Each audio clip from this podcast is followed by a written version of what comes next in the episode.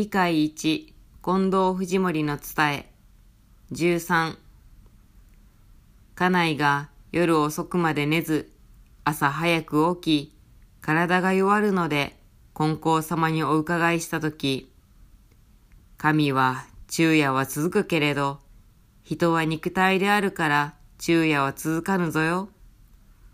星をいただいておき、星をいただいて休ませてもらえばよいのう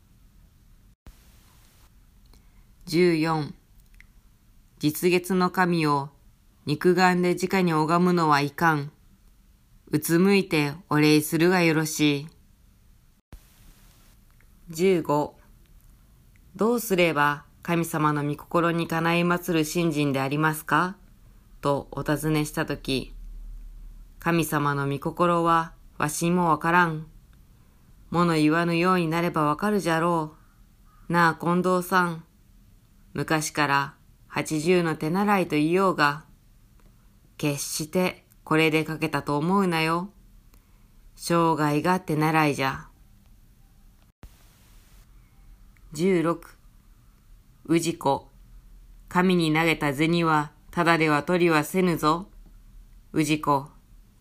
昔から一粒万倍と言おうがの大地に米一粒まいてみ、一号になるじゃろう。また年明けて、その一号をまいてみ、一票になろう。まあ、天地の神へ投げたものは、まあそんなもので、神に投げたものは、ただでは取りはせんぞ。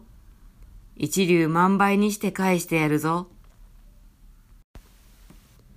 17人は嘘で騙されるけれど、神は騙されはせぬ。